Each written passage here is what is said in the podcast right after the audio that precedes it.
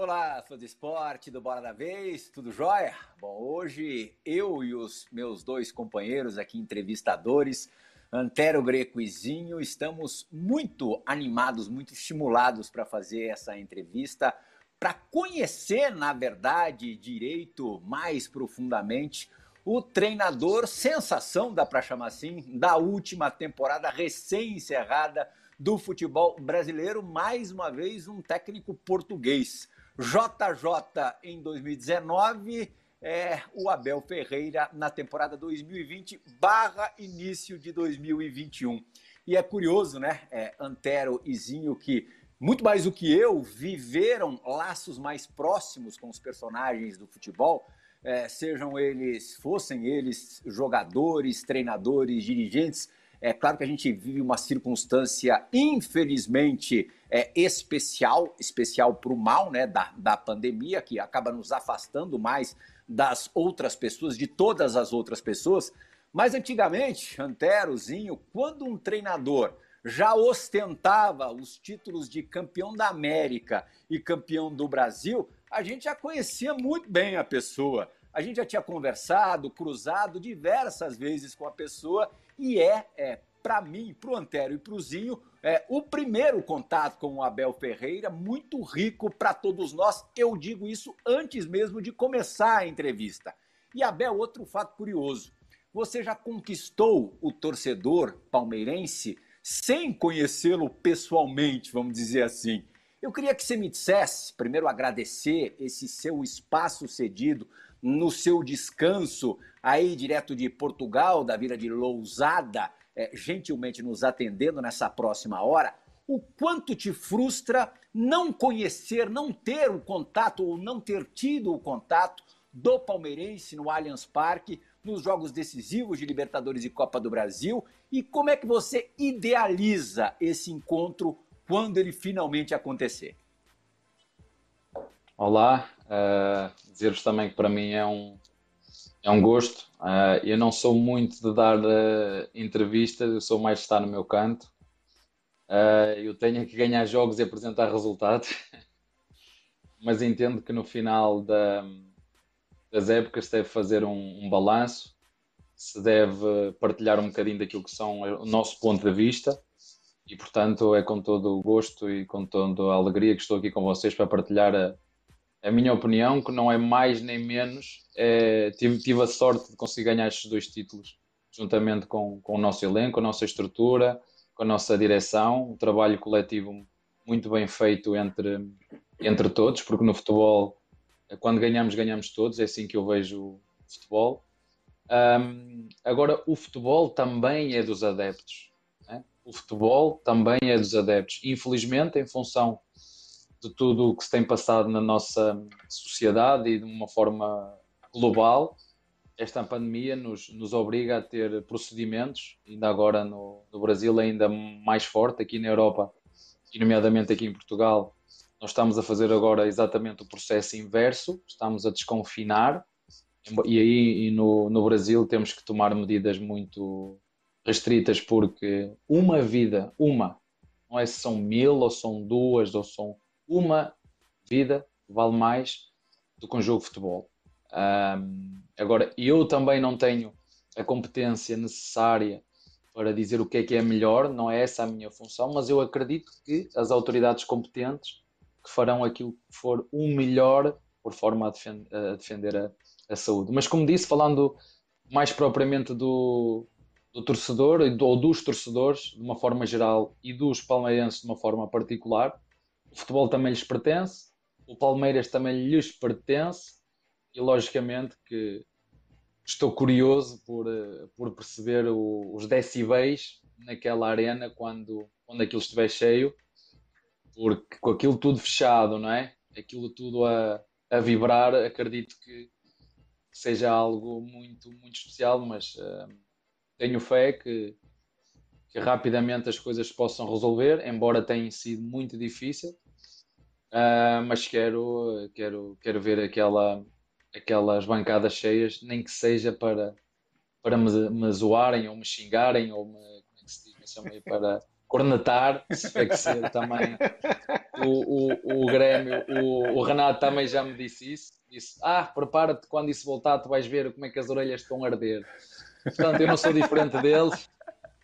Portanto, é, é assim que funciona o futebol. Quando ganhas e a bola entra dentro do, daquele retângulo mágico, parece que está tudo bem e não está. E às vezes, quando a bola não entra, as coisas também não estão tão mal como, como às vezes quer parecer. É, Antero Greco, daí tem o estalar dos amendoins, né? Famoso estalar dos amendoins lá no Allianz Parque. Olha, Abel, prazer estar aqui nesse contato com você. Bem, o Zinho jogou no Palmeiras em momentos bons e momentos não tão bons. Ele sabe o que é, é o espírito do torcedor do Palmeiras para apoiar e para criticar. E há uma outra coisa, a, por definição, torcedor do Palmeiras legítimo é corneteiro. E eu já vi isso. Uma vez o Palmeiras ganhando do, do Boca de 6 a 0 na Libertadores, ou 6 a 1 né, Zinho? E torcedor reclamando. Nos anos 90. Bem, isso à parte, Abel. É, o torcedor do Palmeiras é, é, é fora de série. É, Abel, a, a, propósito de Palmeiras, de verdade, assim, o que você conhecia é, de Palmeiras antes de, de vir para cá? Eu, eu, estenderia até o que você conhecia de, de futebol brasileiro mesmo, fora aquelas informações básicas que todo mundo tem? Uh, vocês vão aprender aos pouquinhos comigo. Eu não sou de mentir, eu digo aquilo que penso e que sinto, Ótimo. e é só a minha opinião. Uh, eu, não, eu, Palmeiras, uh, conhecia muito o nome, os clubes grandes no, no Brasil tu conheces, fora de, de Portugal. Agora, eu não conhecia a profundidade, a organização, a grandeza do clube dentro. Isso eu tenho que confessar, mas nem, nem do Palmeiras, nem nenhum dos outros. Agora era um nome, é um nome que quem gosta de futebol está, mesmo estando fora, quem gosta de futebol e sabendo que o Brasil é. Não digo que é as raízes, porque tudo começou, segundo dizem a história, tudo começou lá na, na Inglaterra, mas que, que, é do Brasil que de facto é, reza a história, ou, ou onde é o templo, onde, onde, tudo, onde tudo acontece. Uh, eu não tinha um conhecimento profundo do clube, mas quando, nem de futebol, sabia e sei porque nós treinadores eh, somos muitas vezes confrontados com jogadores brasileiros, olha, tens o jogador da segunda liga, este, este, este, e nós temos que obrigatoriamente a ver, ver jogos. E é um pré-requisito que é transversal a todos os, os, jogadores brasileiros. Tem muita qualidade técnica. Ou seja, aquele tu, se tu, às vezes eu acontecia isso, eu, eu estar a vê-los a fazer um futebol vocês terem a, noção, nós aqui em Portugal, ou nos sítios onde eu passei, eles deixam bater a bola no chão para jogar futebol. E vocês aqui não tocam a bola no chão. Né? Tem que tocar no corpo e a partir dali, e o vosso recorte técnico, eu falo da apreensão fina da técnica, vocês são muito, muito, muito bons. Né? E portanto, uh, isso foi uma das coisas que eu já sabia.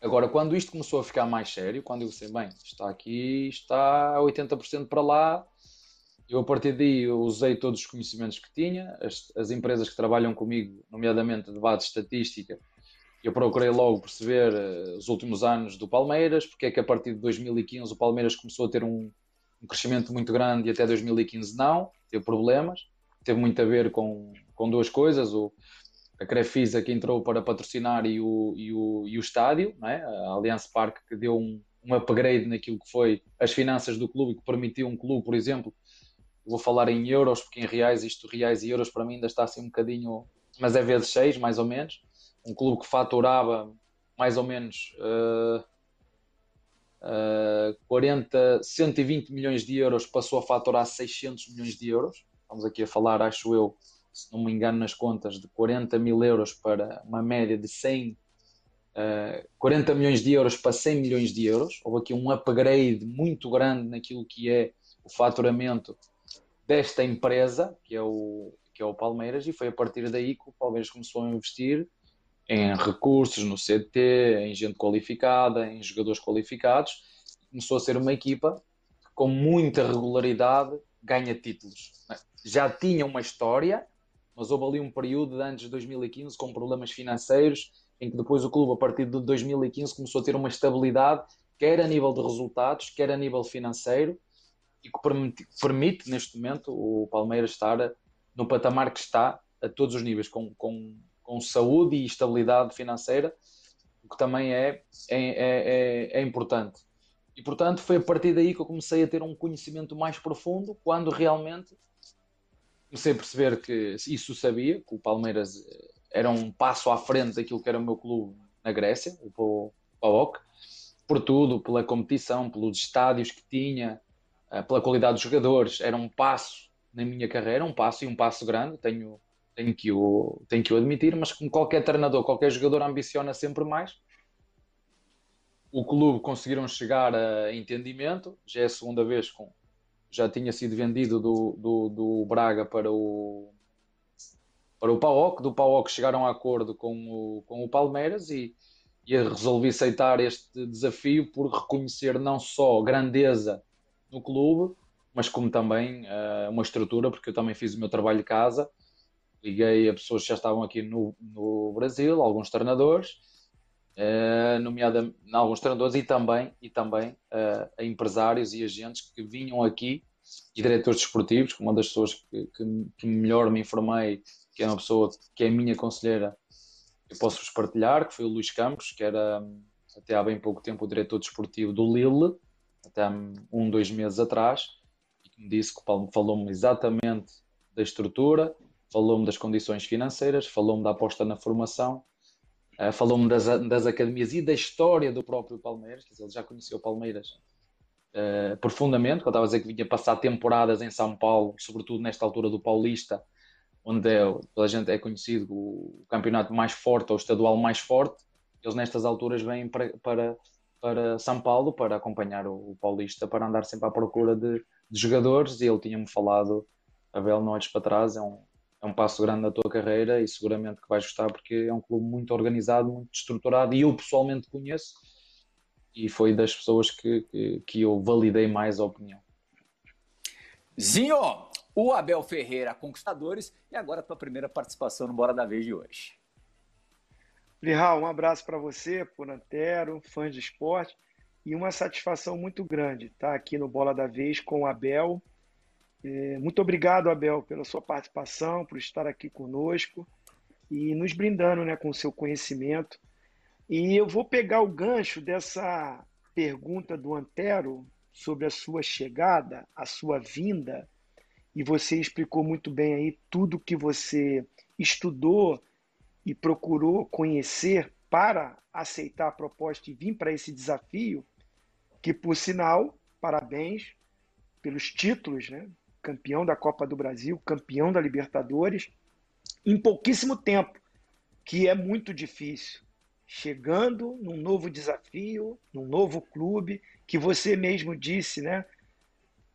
buscou o conhecimento, buscou entender como era, e em pouquíssimo tempo os resultados aconteceram. Aí eu quero ir para dentro do campo, tá, Abel? Ali dentro do campo, que é a nossa área, né? Eu, como fui é ex-jogador, você também, um ex-lateral direito. Quando você veio para o Brasil, você buscou esse conhecimento. Você, claro, apaixonado por futebol, a gente está vendo aí a, a, imagem né, do Abel como jogador.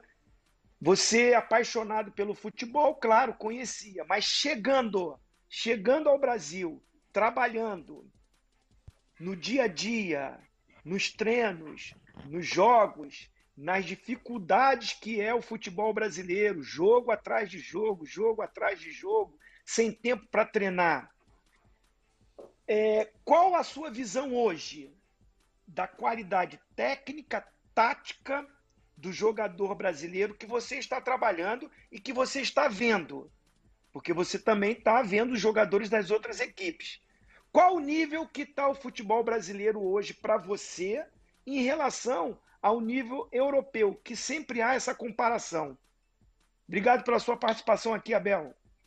Obrigado, Euzinho. É um, é, um, é um gosto poder estar a falar com uma referência como tu. É... Mas uh, aprendi a admirar-te, uh, não como jogador do Palmeiras, e que me desculpem os torcedores, uh, mas como alguém que teve uma participação na seleção brasileira muito, muito grande. Uh, dizer-te isto muito claramente. Se o futebol brasileiro não fosse reconhecido fora, como é que as melhores equipas do mundo ainda continuam a ir buscar jogadores ao futebol brasileiro? Se o futebol brasileiro e o jogador brasileiro não tivesse qualidade, porque é que as top 5, falo Liga Inglesa, Liga Francesa, Liga Alemã, Liga Espanhola, Liga Italiana, continuam a vir recrutar jogadores ao Brasil. Alguns deles a pagar fortunas jogadores com 17, 18, 16, 20, 21 anos.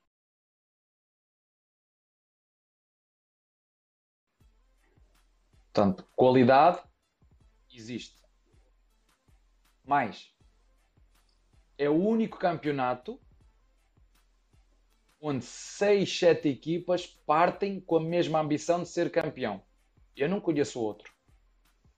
Não conheço outro na Europa. Nem o inglês, nem o português, nem o francês, nem o alemão. Toda a gente diz, Ei, o alemão é uma, um campeonato. Ganham sempre os mesmos. Ou para não dizer, ganha sempre o mesmo. Não é? Baralha a partida, ganha Bayern de Munique. Baralha a partida, ganha Bayern de Munique. Ao final de 10 anos, lá o Dortmund se mete lá no meio. Vamos ao francês, nem se fala. Estamos a falar de, de campeonato competitivo. Francês é a mesma coisa, ganha sempre o mesmo. É? Espanha, ali 2-3. É? Vamos, uh, Inglaterra, melhorou um bocadinho.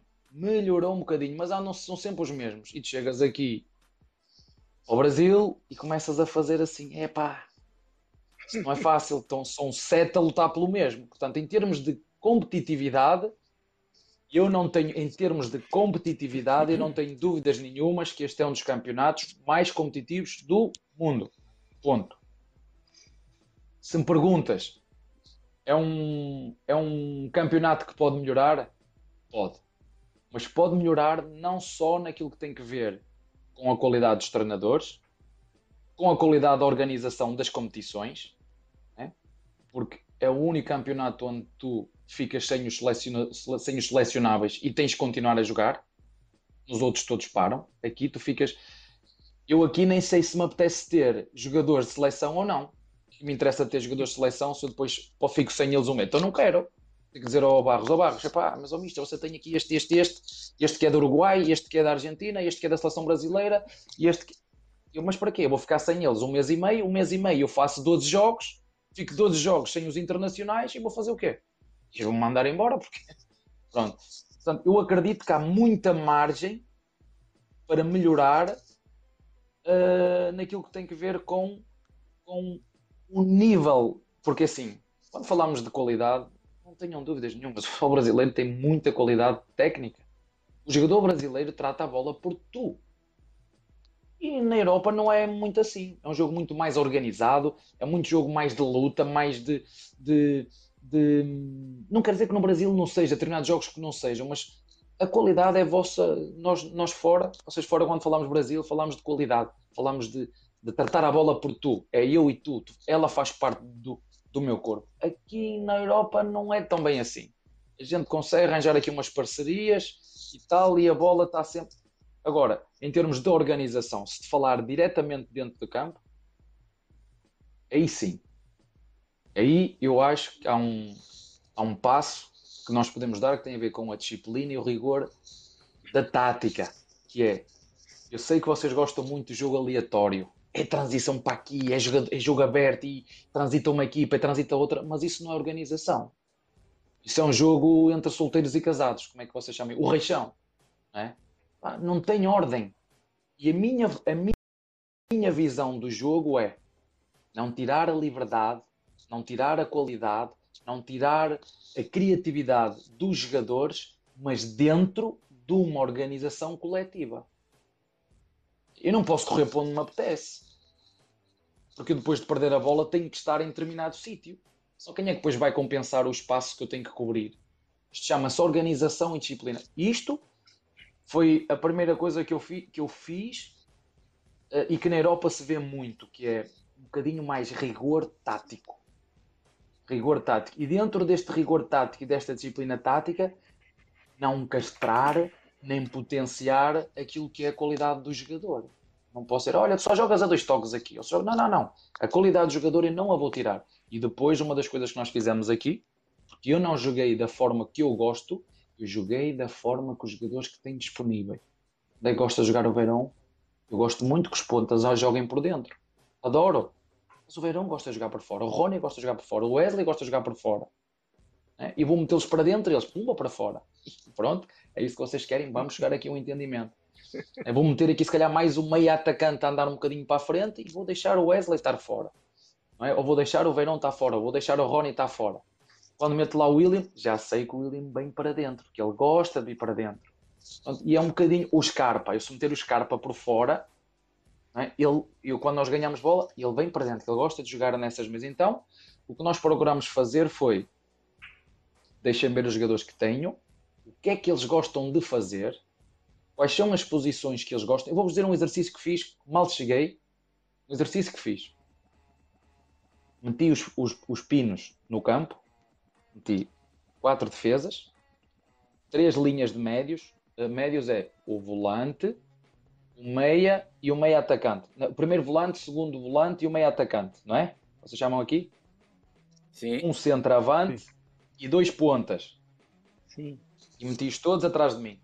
Olha, estão a ver? Olha, estão ali o do número 2, o número 3, o número 4 e o número 6. Vocês aqui, o lateral esquerdo é número 6. Nós lá é número 5. O 6 passa é o primeiro volante, o segundo volante e o, e o volante e o meio atacante.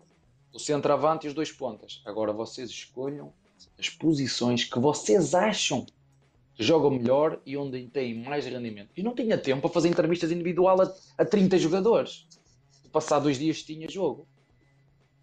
Tal, tal, tal, olhei para a equipa. Ali já comecei a ver onde é que a equipa tinha desequilíbrios.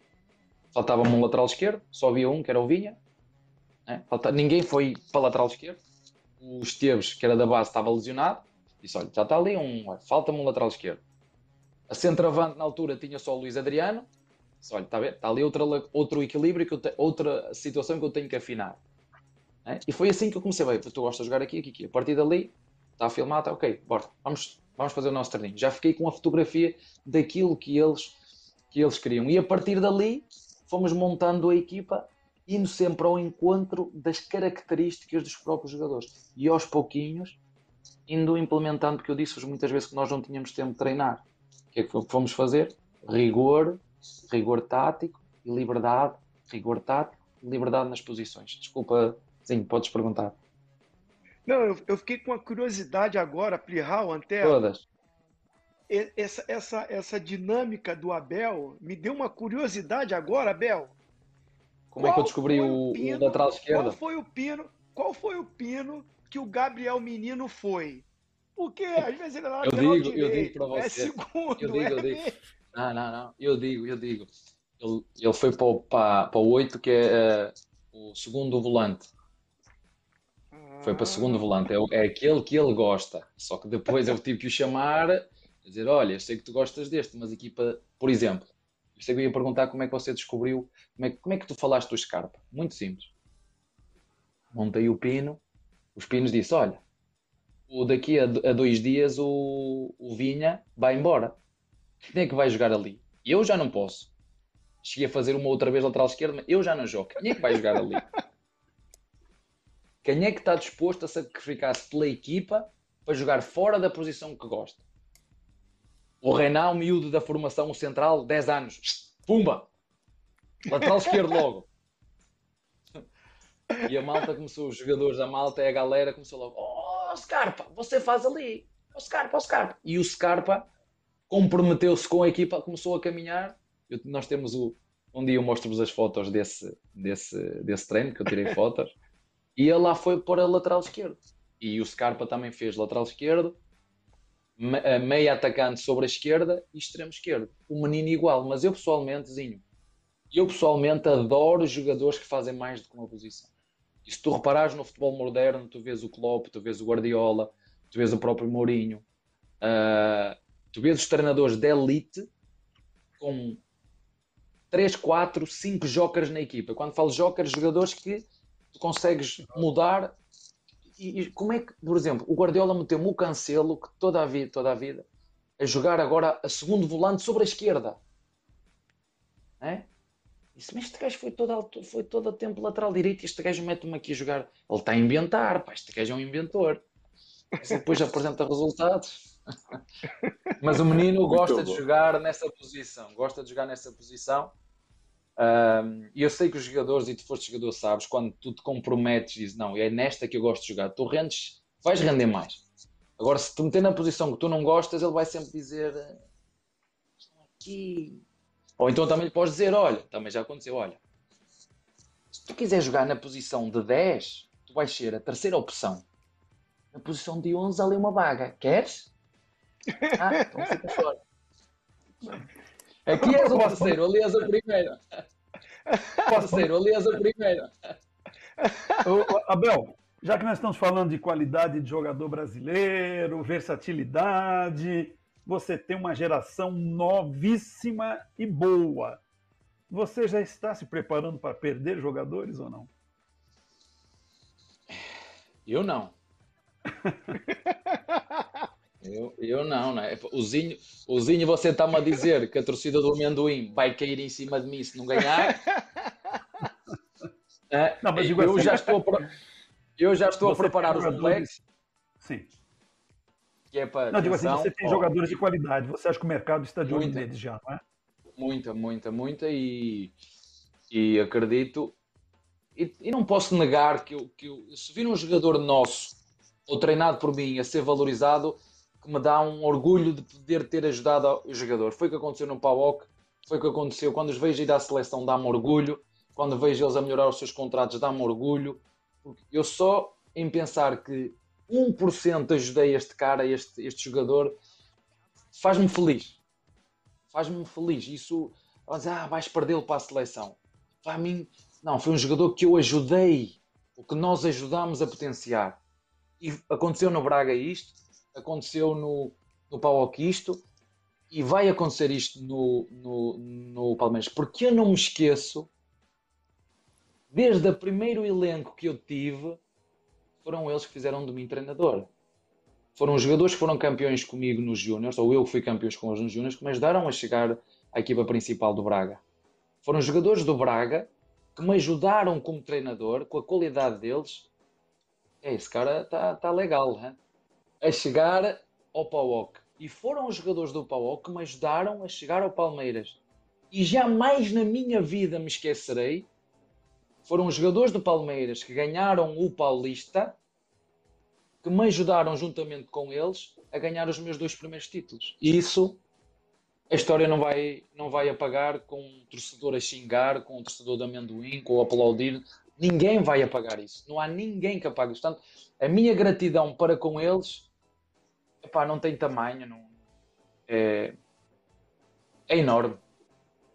É, perder jogador é, na Europa para a seleção nem é, é, tão ruim ou não é nada ruim, porque é, por lá os campeonatos param, né? tanto em Portugal quanto, quanto na Grécia. Aqui o Abel já, já sabe muito bem, ainda não sofreu na pele nessa primeira temporada, nesses primeiros quatro meses, mas certamente agora em 2021 sofrerá, porque teremos Copa América e muito possivelmente o Palmeiras vai ceder jogadores é, para algumas seleções dessa Copa América. Bom, segundo ou terceiro, né? Porque o Abel agora faz parte da galeria de campeões da América do Palmeiras a participar do programa. Alex, nosso Alex, que agora está é, enveredando para a carreira de treinador, a exemplo do Abel Ferreira, com uma pergunta para o treinador do Palmeiras. Um abraço ao amigo oh. fã do esporte que sempre acompanha o Bola da Vez. Um abraço ao André, um abraço ao pessoal da mesa. Um abraço especial ao Abel Ferreira, que hoje é o, é o convidado e com certeza vai ser um belíssimo papo. E antes da pergunta, queria parabenizar o Abel pelo trabalho é, espetacular que tem feito desde que veio da Grécia à frente do Palmeiras aí. Não só com, com os títulos, mas com tudo aquilo que o time do Palmeiras vem mostrando. Abel, a gente sabe que você tem uma formação é, enquanto pessoa e atleta em Portugal, depois inicia sua carreira como treinador no próprio país, acaba saindo para a Grécia e vem para o Brasil. Você conseguiria de uma maneira sucinta explicar as diferenças que você percebeu nesses poucos meses de Brasil entre o futebol de Portugal, o futebol da Grécia, as competições europeias, é, fazendo um paralelo aí com o que você viu nas, nas competições dentro do Brasil e também da, da Libertadores a nível sul-americano, conseguiria traçar um paralelo entre ambas e mostrar, fora a distância e a saudade da família, qual foi a, a sua maior dificuldade dentro desse trabalho? Um abraço, André, um abraço, Abel, um abraço a todos e parabéns mais uma vez pelo programa. Obrigado. Uh... Também jogou mais ou menos esse. Muito. uh, eu, eu tenho uma forma de ver. É assim, para mim o futebol é igual em todo lado. O campo é retangular, é verde, tem duas balizas, as regras são iguais. Agora, o que é que tu notas, e eu acabei um bocadinho por dizer aquilo, é a forma com que tu tratas a bola. E isso é uma, é uma característica que vocês têm. A, a forma onde vocês crescem e nascem e a forma como vocês jogam a bola é algo que é único.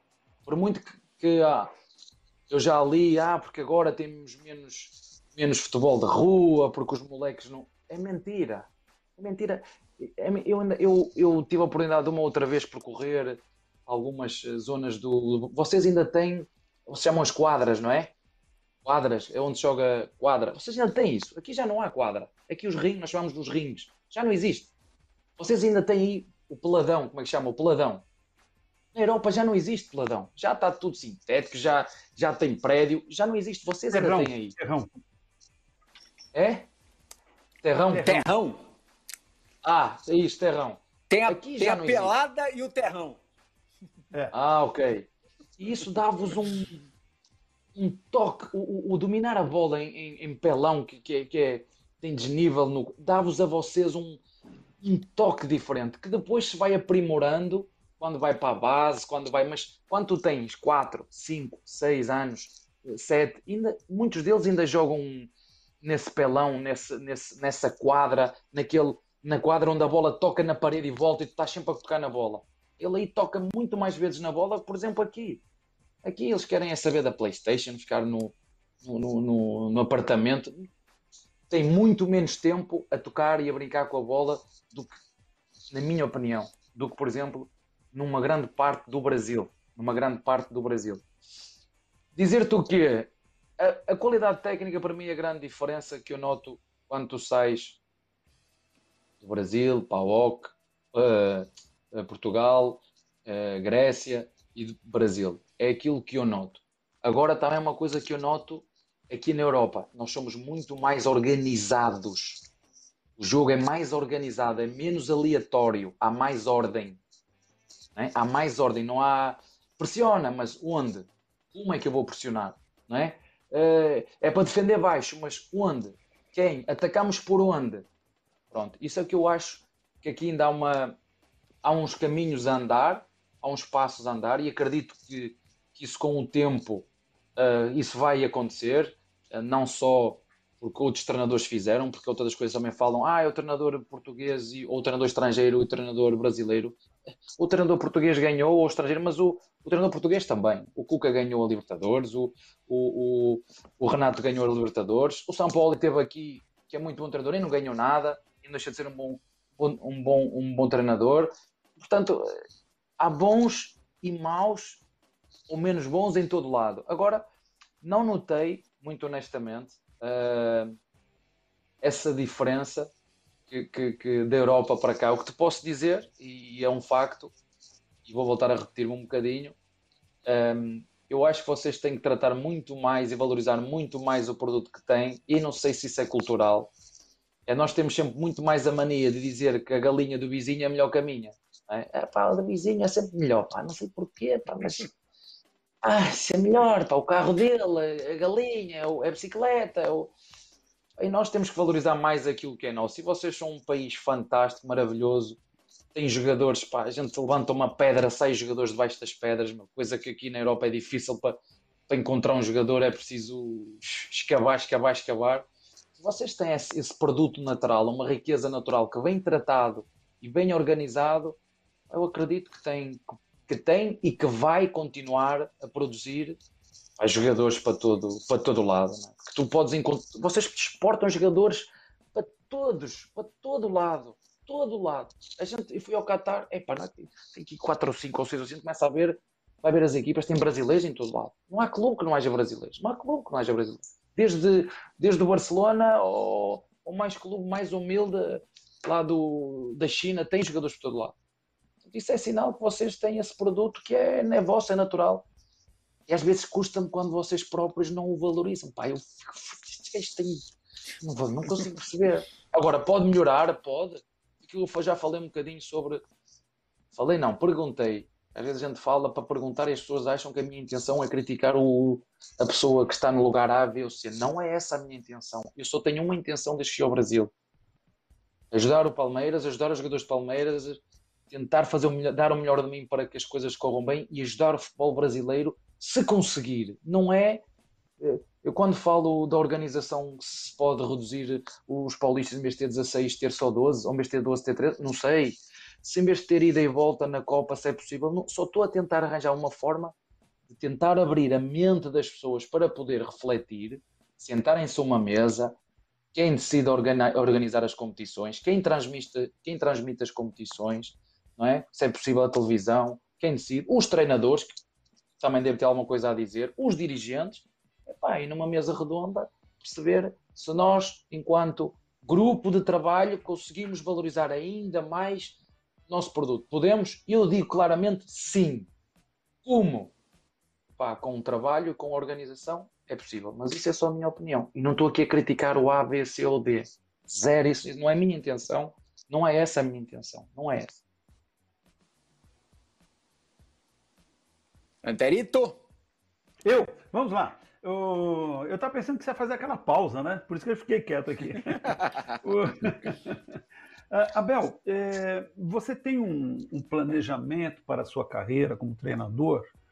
Ou você espera ir conforme o vento te levar? Olha, boa pergunta. Gosto dessa pergunta. Olha, eu eu, como gosto de viver um dia de cada vez e vivê-lo com intensidade, seja com a minha esposa, com as minhas filhas, com os meus jogadores, no meu treino, acho que é assim que nós devemos, devemos dar sentido à nossa vida.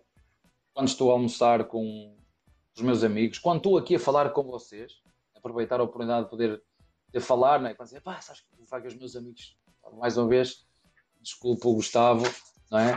Uh, uh, mas você, pá, eu estive a falar cozinho, pá, estive a falar é, os mais velhos aqui, é, por exemplo, as pessoas não sabem, eu vou dizer isto com toda. Pai, eu estou morto, doido por tirar uma fotografia com o Pelé. O Zinho vai ficar chateado. Disse: Eu quero, pá, o Pelé, pá, o Pelé. Chegar aqui com uma fotografia do Pelé, a malta aqui da rua vai se coçar toda, vai dizer: pá, mas como é que este gajo tem uma fotografia do Pelé e eu não tenho? Nós é? E portanto, eu vivo um dia de cada vez. Mas digo isto foi assim como jogador e foi assim como treinador. Eu tenho que ser a minha melhor versão a cada dia. A minha ambição é melhorar a cada dia. E posso-vos dizer que é de conhecimento público. Eu mal cheguei ao Palmeiras, pai, um mês depois, eu tive, isso é de conhecimento, não adianta falar de valores, tive uma proposta, a cláusula de rescisão, davam três vezes mais do que aquilo que eu ganho no Palmeiras, e não me perguntes porquê, eu não o Barros veio falar comigo, mas vale a pena, não vale nada, pai, não, não metam coisas na cabeça, não me perguntes. Pai, disse, e eu não tinha ganho nada, pai, eu, eu tenho Abel, equipa, deu, uma, gajos, deu uma travadinha, deu uma travadinha, ah. você chegou a dizer da onde era a proposta? Vocês sabem, do Qatar, do Al Rayyan, ah, sabem, sim. saiu. Me, me saiu, lembro, me recordo. Foi, foi, foi público. E não me perguntem porquê, eu disse, não, pá, eu, eu, já, já que tinha um conhecimento mínimo do clube, tinha um conhecimento mínimo de jogadores, uh, o próprio Luxemburgo já tinha deixado a equipa em condições de disputar tudo, né? Uh, pá, se eu aqui posso disputar tudo, eu vou lá para, o, para os quintos, eu sei lá bem se tem jogadores em condições, vão disputar o quê? Ninguém conhece aquilo, embora, embora Qatar seja muito bonito, nós estamos lá a disputar Sim, o claro. eu nunca tinha lá ido, é lindíssimo, por acaso fiquei muito bem impressionado. Mas na altura não pergunto eu Pá, não perguntem porquê. Pensei, não, vou ficar aqui, gosto de estar aqui e, e essa é a minha ideia. Eu não consigo, como treinador, eu não consigo, ah, pá, eu estou aqui, daqui a três anos quero ir treinar o Barcelona. Pá, se o Barcelona não me quiser, e se é o Palmeiras que me quer, pá, eu vou é por aqueles que me querem. Porque eu gosto de estar onde me querem, não é onde o meu agente me quer meter. Percebem o que eu estou a dizer? Demais. Ah, o agente pode-me querer meter ali. Epá, mas tu queres meter ali porque, porque te interessa ou porque é que é o melhor para mim? Não. Eu quero estar onde me querem, que é exatamente o que eu digo aos jogadores. Estão sobretudo aos jogadores mais jovens, que eu treinei com jogadores mais jovens. Às vezes, oh, professor, mas eu ali vou ganhar mais. Bom, a gente me ligou, me disse que ali ia ganhar mais um, uma grana.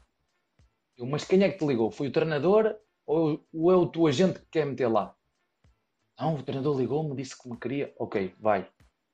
Não, ninguém me ligou do clube. É o agente está a dizer que quer que eu. Eu, como disse, eu gosto de estar casado com a mulher que me quer, eu gosto de estar com os jogadores que me querem, eu gosto de estar no clube que me quer. E eu também quero, não é? Agora, onde me mandam, pá, não é a mesma coisa. Eu se mandar a minha filha estudar sem vontade, ela não. Eu também já vou. Mas se eu disser, não, eu vou me levantar e vou estudar, eu já sei, não preciso estar ali a massacrá-la. Ela vai porque quer. E isso para mim é fundamental, é estar onde queres estar e estar, sobretudo, onde te querem. E para mim isso é, é, é fundamental para, para, para tu estares bem nesse, nesse ambiente e conseguir estar mais próximo de triunfar. Mas isso é só minha, o meu ponto de vista. Abel, é, em cima disso daí, mais uma vez, você está no Palmeiras porque é o clube que te queria e que foi te buscar e que pagou por isso. E essa união, esse início está maravilhosa, sensacional, espetacular. Você já está no coração de todo palmeirense, né? Eu joguei seis anos no Palmeiras e, claro, tenho identificação e contato com muitos torcedores do Palmeiras e o meu telefone não parou de mensagem aqui, toda hora. Que eu falei que faria o bola da vez com o Abel. Então todos te mandam um abraço, saudações.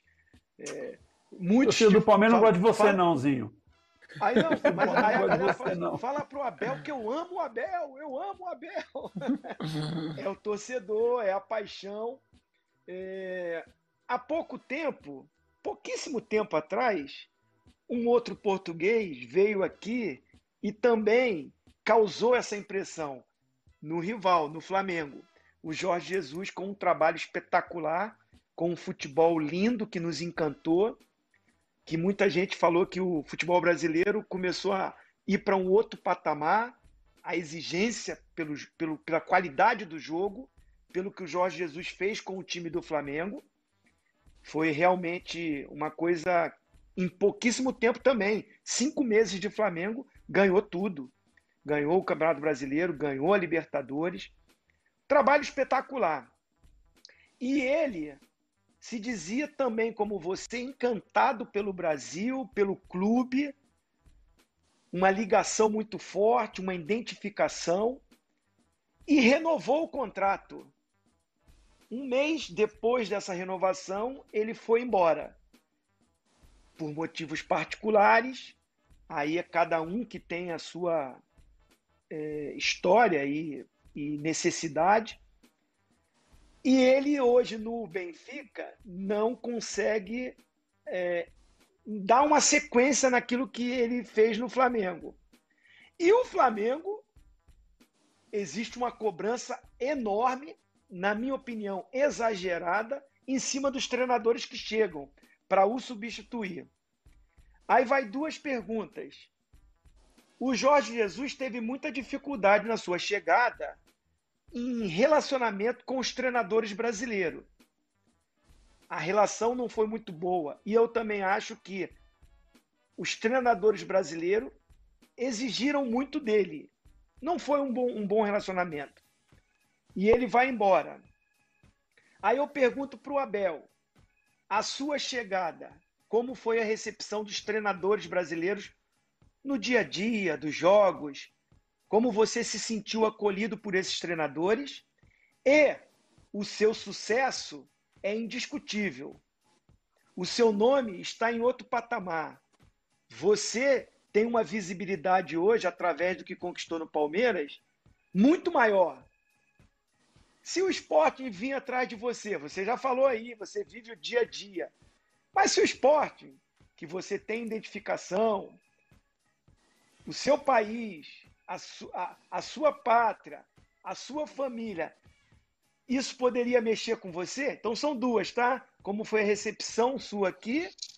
E se vem uma proposta de Portugal, o caminho seria como Jorge Jesus?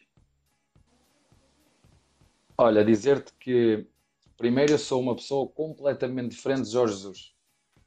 Não, não podemos misturar as, as pessoas. Ele tem um caráter, ele, tem 60 e muitos anos, eu tenho 42.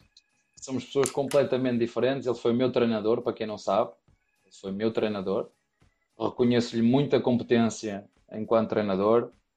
Uh, foi um treinador que também também aprendi, mas para mim, e falando de treinadores portugueses, a referência, o, o expoente máximo, de longe, de longe é o Mourinho, de longe, de longe. Por tudo que ganhou e nos clubes que ganhou. Uma coisa é tu chegares a clubes onde te gastam fortunas para te pôr o elenco com tudo, outra coisa é tu tens que fazer das tripas coração. E nisso aí o Mourinho, para mim, é, é ganhou no Porto, ganhou uh, na, na, Inter 50 anos depois. Né? Olha, está ele aí. Para mim é uma referência.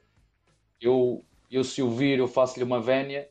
Uh, nunca falei com ele pessoalmente, apenas trocámos uma mensagens. Para mim é a referência máxima do futebol português. Foi ele que nos abriu as portas a todos.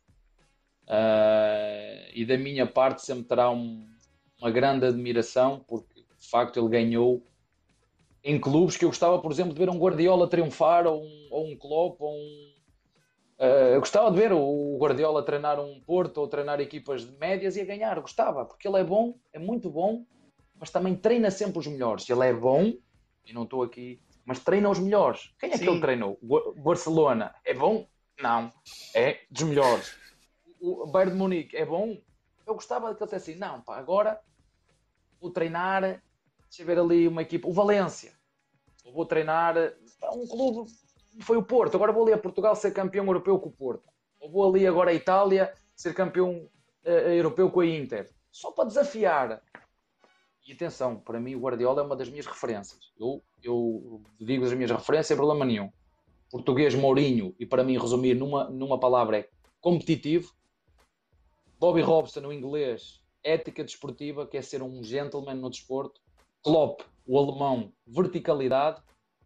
Tens Guardiola, que é o espanhol, que diria que é espetáculo, não é? É mais para o espetáculo. espetáculo. Eu diria, são as minhas referências enquanto treinador, são treinadores que eu gosto de ver, gosto de ouvir e, e tenho muita eh, curiosidade de aprender e de os ouvir, seja em palestras, seja em, nas conferências de imprensa, eu sigo-os. Treinador brasileiro, 5 estrelas. Não sei como é que vocês chamam aí, 5 estrelas a forma como falei com o Renato Gaúcho na, na Copa, tirei umas fotos com ele, 5 estrelas. A relação que tenho com o Guto, 5 estrelas. A relação que tenho com o, com o Paulo Atuori, 5 estrelas. Com que foi o Scolari, treinador? Que foi meu treinador. Um, o Vanderlei Luxemburgo, não tive a oportunidade de, de, falar com ele ainda. Era um treinador que eu gostava de conhecer, de cumprimentar. Como disse, deixou o Palmeiras em todas as competições. eu eu não consigo estar no, eu dentro do campo das quatro linhas, é, meto a faca aqui hum, hum, e vale tudo. É? Agora, fora daquelas quatro linhas, há uma coisa que tem a ver com educação, com respeito, uh, e portanto, com todos os treinadores, uh, tenho ótima relação, cumprimentos. Às vezes vocês não veem, a gente às vezes cumprimenta no início do jogo uh, dentro de campo, outras vezes fora. Uh, tive com, com o Paulo Autori 20, 20 anos depois a falar com ele. Tivemos ali pai, 30 minutos a bater um papo antes, antes do, do jogo. Com o Guto, vocês sabem a relação que, que tenho com o Guto e parabéns para o Guto que, faz, que fez um grande trabalho no, no, no Ceará. Portanto, às vezes, quando vocês falam treinador estrangeiro e treinador brasileiro, vocês têm treinadores brasileiros que ganharam e têm treinadores brasileiros que perderam. E vocês têm treinadores estrangeiros que vieram para aqui, que triunfaram e outros que perderam. O Jesus triunfou e eu triunfei, coincidências, mas outros vieram e não triunfaram. Outros estrangeiros, portugueses ou não, não mas é, o futebol é mesmo assim. É? Portanto, foi uma feliz coincidência este ano ganharem dois.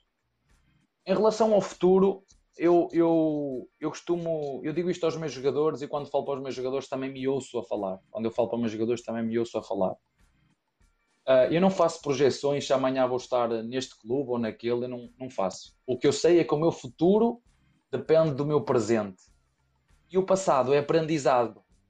O passado é aprendizado. E o meu futuro depende do meu presente. E o meu presente está muito claro, está muito definido. Temos um contrato a cumprir eu quero muito continuar a ganhar no Palmeiras, mas já sei, não é? ainda aquele dia estava, estava, estava a ler aqui uma brincadeira, vocês gostam muito de zoar aí. Epá, já há uma semana que o Palmeiras não ganha títulos. Pá. Está a ficar. Crise! Crise! Eu disse, isso, eu disse o quê? Há uma semana disse, aí, então quando nós não ganhamos, porque não vamos ganhar, e é bom que toda a gente, nós vamos lutar sempre para ganhar. Isto é que tem que ficar na cabeça de toda a gente. Agora não vamos ganhar sempre. Aconteceu com o Guardiola, aconteceu com o Klopp, aconteceu com o Mourinho, aconteceu com o Tite, aconteceu com o Scolari, aconteceu com o Luxemburgo, acontece com todos. Agora falta saber até onde é que a, a torcida e o clube vai ter paciência para quando tu não ganhares. Pronto, e aí depois é que uh, será que eles vão ter o mesmo carinho, o mesmo respeito? É, mas não é só comigo, é comigo e com os meninos da base. É? Vocês falaram Será que quando o Danilo, quando o Menino, quando o Patrick, quando o Verón, quando o Wesley, quando o Vinícius cometer um erro lá no Allianz Parque, eles vão, já não digo aplaudir, mas vão estar calados sem assobiar? Se ficar calados sem assobiar, já estão a ajudar a equipe. Se começar a descer o... durante alguns poucos dias, para a tua felicidade e para a felicidade do palmeirense, um pouco dessa cornetagem por conta do campeonato mundial. E aí a gente vai entrar num aspecto que eu sei que você preza demais, que é o lado emocional, o lado psicológico. A pergunta Muito. agora relacionada a esse tema vem de um ex-jogador de futebol também, não brasileiro, uruguaio, capitão da seleção uruguaia em dois mundiais, agora integrante aqui da nossa equipe de comentaristas. Diego Lugano tem uma pergunta para o Abel Ferreira. Boa noite, galera. Tudo bem? Obrigado por me deixar participar neste Bola da Vez com Abel Ferreira. Um prazer, Abel. Eh, parabéns wow. por lo que você está fazendo por Palmeiras, por futebol de Brasil e sul-americano. Infelizmente, minha pergunta, meu questionamento é sobre o Mundial de Clubes, né? Eh, Bom, obviamente o Palmeiras teve muitas críticas né, por, por um Mundial que fez, da imprensa, a torcida, e eu não escutei ninguém, ninguém, ninguém falar sobre a vantagem que Palmeiras deu, sobre a dificuldade que Palmeiras teve em jogar um Mundial apenas sete dias depois de ser campeão da Libertadores, com a descarga emocional, com a descarga anímica, con la descarga de adrenalina que eso significa para cualquier jugador, principalmente para un sudamericano que vive o futebol de um jeito muito especial e a Libertadores é um objetivo. E eu, com minha experiência, eu sei que é impossível você, em apenas sete dias, eh, se preparar com todos os sentidos, físico, técnico, emocional, para uma competição tão grande quanto um mundial. Eu acho que é impossível. Mas minha pergunta é: você, eh, Abel, sentiu isso no grupo de Palmeiras? Eh, você sabia, não tem por que saber, dessa forma de ser do sul-americano? Você acha que isso foi importante para aquele primeiro jogo contra Tigres, o Palmeiras não esteja 100% em suas possibilidades? Eh, nada, só isso. Eh, bem-vindo e parabéns por tudo e por la coragem de, de vir a Sudamérica com toda a loucura que, que o futebol significa aqui. Uh, eu sou um apaixonado pela, por isto que está aqui no meio das nossas. que é isto tudo que comanda o nosso braço, a nossa perna, é? as nossas escolhas, porque é que eu escolho esta casa e não escolho aquela, porque é que escolho este carro e não escolho aquele, porque é que eu escolho esta namorada e não escolho a outra. E tu que foste jogador sabes, e a falar sobre picos emocionais, ah, deixa-me como é que eu consigo arranjar. Eu tenho o exemplo certo na boca, mas para dizê-lo aqui, ah, acho que vocês vão perceber o que eu vou dizer. No momento do clímax entre um homem e uma mulher, acho que a gente percebe, há um pico. Há um pico emocional, há um pico. E nós precisamos depois de um determinado tempo para restabelecer esse pico para continuarmos a competir. Não sei se me estou a fazer entender. Sim, Sim. perfeito. Pronto. Eu concordo a 200% com o que o Diego disse. Nós precisávamos de duas coisas. Precisávamos de sete dias para recuperar o fuso horário sete horas. Ok? Vocês não sabem. Porque lá está, se o treinador fala nisto, vai estar a justificar. E vocês não querem ouvir justificações. Vocês querem ouvir coisas que vocês querem ouvir. Pá, nós fomos, fomos mal, perdemos e acabou. Vamos aprender com isto e venha o próximo jogo. Mas a verdade, e essa é a análise que eu faço e eu, treinador, nos, nos quatro primeiros dias eu tinha os jogadores a dormir de dia e acordados de noite. Alguém quer saber disto? Ninguém quer saber disto. Interessa lá bem se eles estão frescos. Ou seja, a minha equipa, em termos de sono, só ia estabilizar ao final de sete dias, porque não sou o que eu digo, é ciência. É uma hora por dia. Portanto, são sete dias, é fácil fazer contas. É? Precisamos de sete dias para ter a equipa pronta em termos de sono. E agora vamos falar dos fatores emocionais, que era isso que o Diego estava a dizer. É que eu concordo com ele a 200%. Que é o pico emocional de uma vitória destas. Eu vou dizer o que é que me arrependo, Diego, e para vocês estão aí. Só me arrependo de não ter desfrutado, e, e, podia perder na mesma, desfrutado do momento de lá estar com a minha equipa e lhes ter dito: olha, meus amigos, aconteça o que acontecer, joguem, aproveitem este momento e mostrem o melhor que sabem. O que tiver que acontecer, vai acontecer. É a única coisa, depois de ter passado lá, que eu me arrependo é essa. E continuei a meter o quê? Pressão, exigência, e vamos ganhar, e vamos disputar o Mundial, e vamos levar estes tigres vamos domar estes tigres e vamos defrontar o Bayern de Munique. Eu com as equipas alemãs ganhei sempre, sempre, sempre, sempre que joguei. E se calhar não devia ter dito isto. Eu disse, olha, meus amigos, estamos aqui por mérito próprio. Chegámos aqui depois de uma, uma época desgastante que vocês tiveram. Ganharam um paulista, passaram por uma despedida de um treinador, que é sempre um, uma marca emocional. Eu sabia que, que eles também gostavam do, do Vanderlei Luxemburgo. Marca sempre um jogador emocional de uma época se calhar já estava um bocadinho desacreditada e nós chegamos aqui com trabalho, com dedicação, com o nosso esforço, pelo vosso mérito, aproveitem. É a única coisa que eu me arrependo, depois de ter feito a análise deste Mundial, exatamente isso. E dizer-vos outra coisa que nós às vezes, se às vezes vos digo que os brasileiros não dizem bem do produto, se isto é, não valorizam o produto que têm, outras vezes subestimam os adversários. E o Tigres não é uma equipa qualquer. E o Tigres não é uma equipa qualquer. Ah, mas quem é este Tigres? Não, este Tigres só é patrocinado pela segunda maior produtora de materiais de construção do mundo. Do mundo. Que tem tanta ou mais capacidade, para não dizer mais capacidade, para pagar. Eles compraram um dos dois avançados, deram 8 milhões de euros. 8 milhões de euros que jogou contra nós é uma equipa que tem dois jogadores no meio campo, já vamos falar depois das idades. Vocês vejam uma equipa, vejam, mas eu nem vou entrar por aí. São desculpas, isto que nós estamos aqui a dizer são, é para mim, treinador. Eu estou a falar, nós estamos aqui a abrir o coração, a abrir, falar um bocadinho das nossas experiências. Eu só tenho pena de, de no final não ter desfrutado como merecíamos desta competição. A única coisa que eu tenho pena. O resto são pormenores, nós perdemos o primeiro jogo por um penalti, pormenores perdemos o segundo jogo porque fomos a penaltis. Se me perguntam, tenho que abrir também, ser sincero. Fizemos duas boas partidas? Não. E não há cá, não há cá volta a dar. Não fizemos duas boas partidas. Porque não quisemos? Não, foi porque não conseguimos. Simplesmente porque não, porque não, porque não conseguimos. A única coisa que eu me arrependo é exatamente isso. É, é a perder, mas que seja pela nossa cabeça, com a nossa alegria e meter a pressão. Pá, a pressão é para quem desculpem dizer, é que não tem dinheiro para pagar as contas. Agora, pressão nossa, pá, quem joga futebol tem que agradecer todos os dias por jogar futebol e, e rezar de manhã e à noite, que somos abençoados desde, desde o momento que Deus nos proporcionou ser jogadores de futebol. O resto é. Mas é verdade o que ele disse. Fico emocional e falo-te de outra. Sete horas, tinha os jogadores a dormir de dia e acordados à noite. Isto é verdade dizer.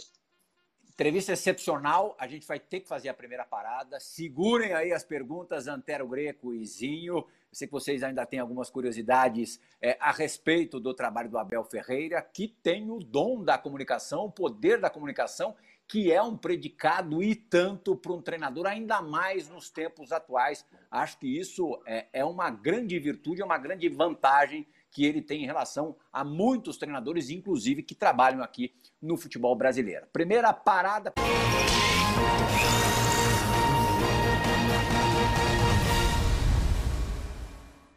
É isso aí, doutor Abel, grande Abel Ferreira. Olha quem está aqui, Capitão Cafu. É, mandando um grande abraço para você. Venho aqui parabenizar você por tudo que você tem feito aí pelo futebol brasileiro, exclusivamente pelo, pelo glorioso Palmeiras. Parabéns pelas conquistas, pelos títulos, mas parabéns pela personalidade. Você chegou, muitas pessoas confiaram de você, desconfiaram do seu trabalho, você já chegou mostrando o quanto você é estudioso, o quanto você estuda futebol, o quanto você ama futebol, o quanto você é apaixonado por futebol. Nós tivemos o prazer, eu tive o prazer de encontrar você pessoalmente na academia do Palmeiras, batemos aquele papo lá logo quando você chegou. E de imediato eu já, já poderia ter ideia daquilo que você estava preparando para o Palmeiras você preparou muito bem e fez com que o Palmeiras conquistasse os títulos da maneira que conquistou. Então, Abel, parabenizar você novamente, que Deus te abençoe eternamente, que você continue fazendo esse trabalho seu com personalidade. Você viu que trabalhar no Brasil não é fácil, né?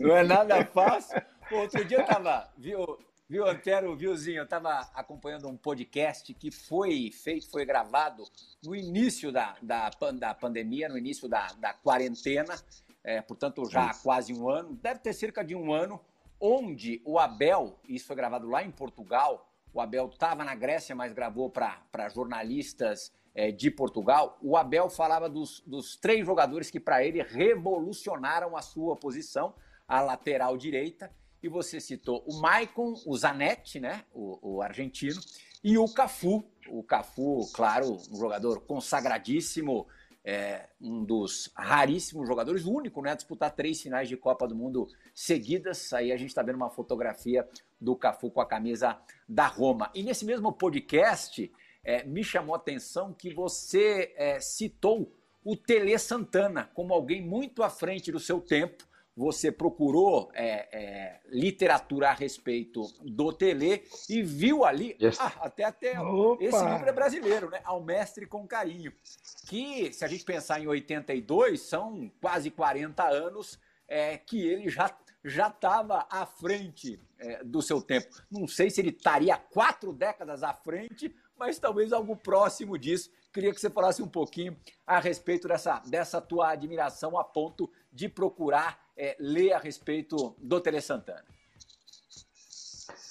Uh, dizer primeiro que foi um, um, orgulho tirar a foto com ele. Eu, tenho lá no, na casa da minha mãe, atrás. Eu não sei qual é a seleção, sei, era ele, o lateral esquerdo, o lateral direito e o lateral esquerdo era o Roberto Carlos.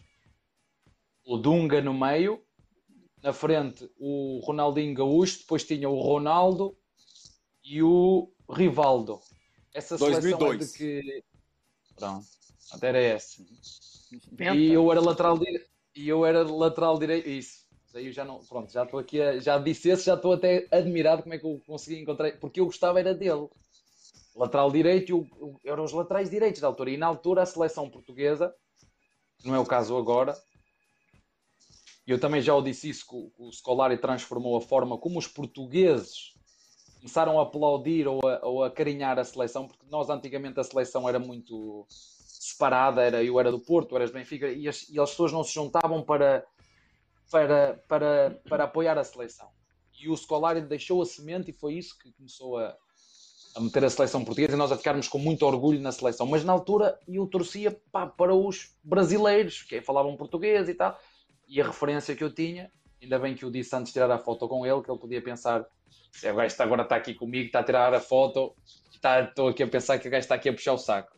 Mas ainda bem que falou nisso, porque realmente foi na quarentena da bola num, num programa que eu falei, porque de facto era um lateral com uma dimensão física e fazia o corredor de uma forma que eu pessoalmente gostava. E o Tele Santana, que curiosamente foi treinador do, do Cafu, né? Sim. Num programa que eu vi sensivelmente de 40, 45 minutos, que era o Mesa Redonda, que eu não sei se ainda existe, que é ele fica no meio e tinha jornalistas à volta. Como é que chama Roda Viva. Mesa Redonda? Isso Roda mesmo. Viva. Roda Viva. Esse programa, esse programa ainda existe é, no mesmo existe. dia no mesmo canal, na TV Cultura. Pronto. Às segundas-feiras. Eu, eu adorava ir a esse, porque vi-o a ele uma entrevista de 45 minutos e vi uma do Ayrton Senna, que são duas pessoas Que eu admiro. O Ayrton Senna pela persistência, pelo risco, alguém que tinha uma vida fabulosa, epá, mas que tinha uma, uma ambição e acho que foi alguém num momento muito difícil para o Brasil enquanto sociedade, alguém que, inspirava o brasileiro. E não só o brasileiro, para quem gostava dele. Eu, como havia aqui, eu adoro esportes motorizados, é, é a minha paixão, adoro. E como havia aqui, uh, eu, eu era e meu pai era pró, estávamos sempre aqui os dois a, a competir. e o Tele Santana, e o Tele Santana, curiosamente, com o Cafu, eu não sei se ele está em direto ou não, nessa mesa, mesma roda viva, ele falou no, no, no Cafu. E o que é que me admirou nele, porque é que eu fui tentar perceber sobre ele? É que eu, para melhorar a minha equipa coletivamente, eu tenho que desenvolver os meus jogadores individualmente. O que é que eu quero dizer com isto? É pá, o meu lateral direito é espetacular, ele fecha bem por dentro, ele, ele no momento certo dá largura e profundidade à equipa, defende bem, quando a bola está em zonas defensivas, fecha por dentro, vai espetacular. Mas depois vai-me cruzar e cruza-me mal. Em três, manda-me duas fora, acerta uma. E o que é que o Tele Santana dizia? Epá, eu antes de melhorar, falar nos, na organização coletiva, eu tenho que falar dos fundamentos do futebol, que é sim, a técnica sim. do cabeceio, que é a técnica de cruzamento, que é a técnica do drible, que é a técnica da recepção. Epá, isto a mim por exemplo, Portugal, nós somos, jogo de cabeça, nós somos muito fracos. Até os zagueiros são fracos no jogo de cabeça. Fracos, olha lá, olha lá não, são, não são muito bons, é melhor assim. Mas nós uhum. também não estimulamos o jogo aéreo. Ontem, ontem não, antes de vir para, para cá, eu moro ali num prédio, eu moro ali num prédio, e embaixo tem uma quadra estava, pá, seguramente que era um clube bem humilde, com um treinador bem humilde. Pá, eu peguei, eu gosto de ouvir tudo. Abri o, o, a janela do casal, vou ver este treino aqui. Boa tarde, comecei a ver o treino. Eu vou-vos dizer uma coisa: treino, se calhar, melhor que os meus. E eu nem sei quem é o treinador, nem sei qual é a equipa. Seguramente. que demais! Eu disse: olha, olha, circulações táticas ofensivas. E precedida, precedida é com consequência de uma bola longa para o central tirar. Eu, ah, sei que eles aqui são melhores. Precedida a seguir de cruzamento e o, e o centroavante fin, fin, finalizar. Eu vou, eu vou dizer uma coisa: eu não sei qual era o clube, eu não sei qual era o treinador. O que eu sei dizer, se eu, se eu não soubesse qual era o clube, eu ia dizer pá, que era do nível top. Não sei, nível top. Comecei a ver aquilo, por isso é que eles aqui são bons no jogo de cabeça, porque ele estimula o jogo individual de cabeça. Eu chamo-lhe isso o quê? Técnica individual específica se eu tenho o meu pego no meu, e eu tenho isso nos meus treinadores, tenho, tenho um treinador que está mais responsável pelo ataque, tenho um treinador que está mais responsável pela defesa. Fazemos trabalho técnico individual específico, seja de cruzamento, seja de finalização, seja de defensivo, quer com os apoios dos pés, quer o corte de bola dentro da área do central, a cruzamento rasteiro a meia altura. É difícil aqueles cruzamentos a meia altura, tu estás a correr para a baliza e estás a, a cortar a bola, que ela às vezes vai direta para, para a baliza, é um, é um uma técnica de corte muito difícil de fazer e que deve ser estimulado. E o Tele Santana falava exatamente nisso. Vamos a falar, eu não sei, estávamos a falar 40 anos atrás. Pá, se ele dizia isso há 40 anos atrás, ele era um treinador, mas ele era um treinador que hoje eu dizia, pá, eu, independentemente se ele é de São Paulo, se é de Corinthians, não sei, sei que ele acho que era de São Paulo. Ganhou muito pelo, pelo São Paulo. São Paulo. Mas o que é certo é que era um visionário para a altura dele visionário. Alguém que estava muito à frente do tempo dele. Eu sei que ele era muito forreta, não é? Que não pagava nada a ninguém, que tinha muito agarrado. também sei que acho que era. Era, oh, oh, era, era Agora, Abel, Antero, Antero, só, só desculpa rapidinho te interromper antes de passar a bola para você. Até me lembro de um Histórias do Esporte, é, documentário produzido pelos canais ESPN durante tantos anos, é comandado ali pelo, pelo Roberto Salim e pelo coach, pelo, pelo alemão, é, de um material com o Tere Santana em que ele parava na frente é, de um campo, de um campinho onde estava se jogando uma pelada é, é, ou um rachão, ou no terrão, como o Abel disse no, no comecinho do programa, e o Tele parava ali para olhar a batida dos meninos na bola tal. Ele tinha esse esmero também, essa forma de ver o jogo, de ver o futebol. Você, Anté? Não, a, é, é a, propósito, Abel, olha, eu era repórter uh, do Jornal Estado de São Paulo. Em 79, o Tele treinava o Palmeiras. Uh, terminava o treino que ele dava, ele gostava muito de treino com bola. Terminava o treino, era mais uma hora, uma hora e meia ele pegava um ponta e cruzando, cruzando. Aí entrava o centroavante ou o zagueiro, o outro ponta do outro lado. Quando não sabiam fazer direito, ele falava, ele mostrava e batia na bola, que era assim, era um, é uma luva, né? Então ele ficava nisso, repetição, repetição, repetição, repetição. E ele tinha um Palmeiras que não era um time que tinha assim grandes craques, tinha alguns jogadores bons, e que no entanto jogou muito bem e teve um resultado importante em 79, uma vitória de 4 a 1 sobre o Flamengo no Rio, e aquele resultado foi decisivo para um pouco depois a CBF convidá-lo para ser técnico da seleção brasileira. Enfim, e acompanhei o trabalho dele na, nas duas Copas do Mundo e de fato era isso. É, e vi, após a derrota do Brasil para a Itália, um jornalista italiano. Primeira pergunta que fez foi o seguinte: obrigado, senhor Tele, pelo futebol que o Brasil mostrou. Né? E aqui, durante muitos anos, ele foi execrado. Bom, uh, feita essa, essa, esse parêntese, vem também a pergunta. Abel, o, o quanto você tem de intuição, de conhecimento de ex-jogador e de estudioso para montar o seu perfil de treinador? Uh, sabe, uh, nós em casa, quando, quando começamos a pintar um quadro, e ele está em branco e nós temos tempo, temos, uh, conseguimos misturar as tintas. Ah, se não é o verde mais claro que fica bem, a gente não é, se não é este verde mais claro, mete o verde mais escuro. E nós conseguimos fazer o quadro à nossa medida. Quando tu trabalhas no futebol, e, e por muito que me custe dizer isto, no final de contas o que fica são os resultados. No final, o que fica são os resultados. Eu, eu sou romântico, eu gosto de um futebol de posse. Eu, se pudesse sair sempre a jogar de guarda-redes, passar para o zagueiro, zagueiro para o lateral, lateral para o meia, o meia fazer um passo retrasado para o volante, o volante fazer variação do centro de jogo para o ponta, o ponta cresce um bocadinho, está fechado, roda outra vez, vai no meio outra vez, meia passa para o, para o volante, o volante faz uma virada para o outro ponto lá de contrário, bem para dentro, faz uma combinação com o, com o centroavante e entra e faz golo. Epá, isso é espetacular. Mas eu posso vos dizer que o Guardiola fez isto e em determinada altura foi criticado porque, ah, pá, porque é sempre tiki-taka. Isto é tiki-taka. O que, é que, eu, que é que eu vos quero dizer com isto? Eu cheguei aqui ao Brasil e vi um treinador que estava em primeiro lugar, que a equipa jogava desde trás para a frente religiosamente, fazia um jogo propositivo religioso e saiu criticado por fazer um jogo propositivo religioso. Fernando Diniz. O que eu vos quero. Eu, o que eu, eu não quero pôr nomes. O que eu vos quero dizer é o seguinte. não há. Não há. E eu fui jogador, e o Zinho foi jogador, e eu gosto muito de sentir e ouvir os meus jogadores. E digo-lhes a eles que eles têm recursos para decidir quando é que tem que jogar curto, quando é que tem que jogar longo, quando é que nós devemos jogar mais em contra-ataque, quando é que nós devemos jogar mais em ataque posicional. É isto que eu falo com os meus jogadores. Nós temos, por exemplo, bola de saída de guarda-redes. Temos três formas de sair: aberto, curto, ou seja, com a equipa aberta e sair a tocar curto. temos com a equipa aberta, mas sair longo, e temos com a equipa fechada no meio campo e longo. O Everton, quantos anos é que tu tens?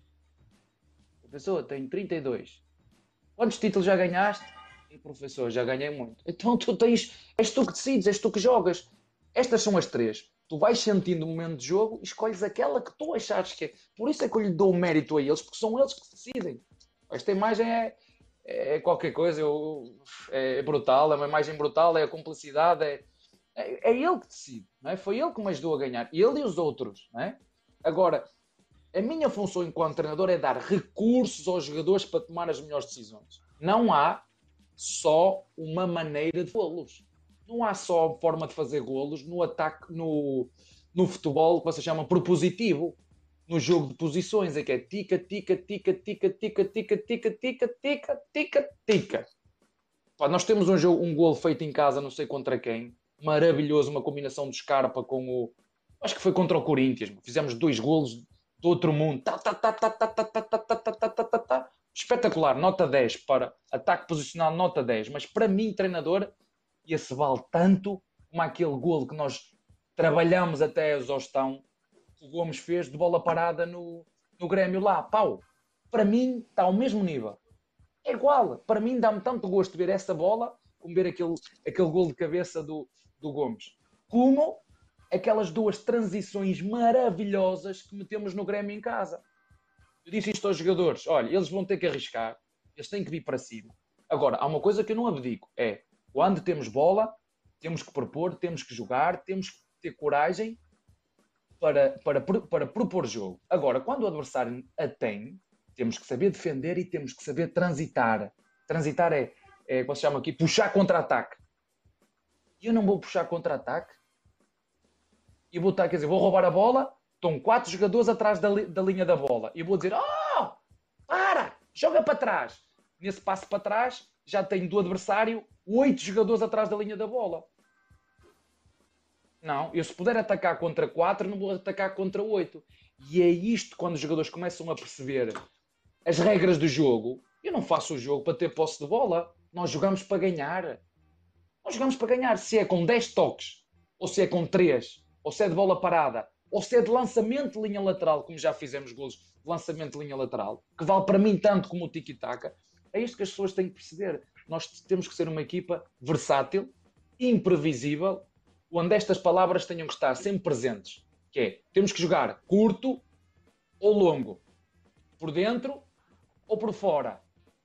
Eles têm que saber isto. E depois, o portador da bola tem que ter sempre três linhas de passe. São as regras básicas da minha forma de jogar. Tem que ter em apoio, que é aqueles passos curtos, acho que é assim vocês chamam aqui, jogo em apoio. Tem que ter à largura, tem que ter sempre alguém à largura, seja ponta, seja lateral, tem que ter sempre alguém a dar largura e tem que ter sempre gente a picar à profundidade. Tem que, um movimento facão. Agora, o portador da bola, quem é? É o Filipe Melo? É o Danilo? É o Zé? É o, Zé, é o Veiga? É o Mike? Pá, agora tens que decidir, que eu não te vou ensinar a jogar, vocês não são comandos. O comando que eu tenho aqui é que carrego e direita, eles vão para a direita, esquerda. O jogador não é comando. A gente tem mais quatro minutinhos de programa e a gente não pode cometer a indelicadeza de não é, colocar no ar aqui a pergunta, viu, Antero, feita pela nova setorista verde, nova setorista do Palmeiras, substituição né, no setorista do Palmeiras da ESPN, dos canais Disney, ESPN e Fox Sports. Sai Eduardo Menezes com outros projetos aqui mesmo no grupo Disney. Entra a Bibiana Bolson, que vai fazer uma pergunta toda particular. Vamos conhecer ah, talvez uma outra faceta do Abel Ferreira. Fala, Bibi! Ver. Oi, Abel, tudo bem? Espero que você esteja aproveitando esses dias tão merecidos de descanso ao lado dos seus familiares. A minha pergunta é com relação à cultura brasileira, culinária para ser mais específica. Apesar desse momento difícil de pandemia que a gente vive, você já teve oportunidade de provar alguns pratos típicos aqui do Brasil? E que pratos ou o que a gente faz de diferente aqui na nossa culinária no dia a dia? Que te conquistou. E ainda, aproveitando também, eu queria que você falasse se você escuta algumas das músicas que a garotada do Palmeiras escuta, especialmente o funk e o passinho, como a gente chama. Um grande abraço. Ai, Abel, a gente tem eu... três minutos, mas eu tenho certeza que você okay. prefere a culinária brasileira do que o gosto musical dos seus atletas. Não, não gosto, gosto. Eu digo às vezes é uma vergonha o que eles metem. Eles, vocês têm tanto para escolher. Eu gosto pessoalmente, eu gosto muito de bossa nova, é o que eu mais ouço brasileiro. Eu adoro bossa nova, é o meu estilo de música preferido, é o que eu mais gosto. Não é, é o que eu, eu respeito os outros gostos. Eles gostam de ouvir, eu deixo. Ou seja, eu sou um, um treinador máxima liberdade, máxima responsabilidade. Eu posso vos dizer que vocês têm uma doçaria, assim que se chama doces é incrível os vossos doces, que é, é de morrer. E, e, eu como eu gosto de picanha, eu gosto de carne, e, mas vocês fazem uma picanha uh, fabulosa. Outra coisa que eu gosto também é que vocês fazem suco de tudo. É, vocês conseguem é fazer verdade. suco de caju, de, de, tudo, que é uma coisa que eu adoro. E eu só espero não me enganar no nome, que eu tomo, tomo no pequeno almoço. Tapioca. Eu adoro tapioca. tapioca. Ah, tem doce. Com o quê? O que, que você coloca tem na doce. tapioca? Eu vou dizer que é que eu como, que é para. Eu gosto de meter um pouquinho de queijo, banana e mel. É o que eu meto na tapioca. Eu gosto de tapioca doce, não gosto sal... Não é não gosto de salgado. ah, não gosto de salgado. É a tapioca doce que eu costumo meter. Um pouquinho de queijo, banana cortada e mel. Epá, é divinal. Uh, mas comida Ai, vocês estão, estão ao nosso. É muito bom, é muito bom. Para finalizarzinho, temos um minuto para acabar o programa. Não, bem então rápido, bem rápido. É porque, é porque em cima aí da, da pergunta, da culinária, eu queria saber o seguinte: falou-se tanto do Tele, o Tele morava no CT de treinamento de São Paulo. O Abel foi morar no CT. Ele vai continuar com, essa, com, com esse conhecimento gastronômico do, do, do, Brasil, ele vai continuar no CT. E, e, e, e outra pergunta rápida: séria, séria, hein, Abel? Quem é o treinador brasileiro mais bonito? Você ou Renato Gaúcho? Mas não... não, o que eu posso dizer é que ele tem já tinha muito estilo enquanto jogador e tem muito estilo, é um grande treinador, isso aqui é, é grande verdade uh, e merece todo o meu respeito e a minha, a minha admiração. Sobre o CT, eu vou dizer isto muito honestamente. Eu gosto de estar lá porque tem duas coisas que eu gosto: tem pessoas que me tratam do melhor tem uma comida fantástica que é pequena, juntamente com a gente da cozinha. E tem. Eu não gosto de estar em casa sozinho. E eu vivo ali porque não tenho minha família comigo, vocês sabem. A, a minha primeira decisão foi para conhecer o clube, mas uh, as pessoas às vezes devem me chamar maluco. Este gajo, dia de folga, está aqui a fazer o quê? Acho que eu estou ali Abel, muito obrigado pelo papo. É, muitos fãs do esporte escreveram perguntas, comentários ao teu respeito, muitos preocupados. Fala para ele trazer logo a família dele. A gente não quer o Abel com saudades da família.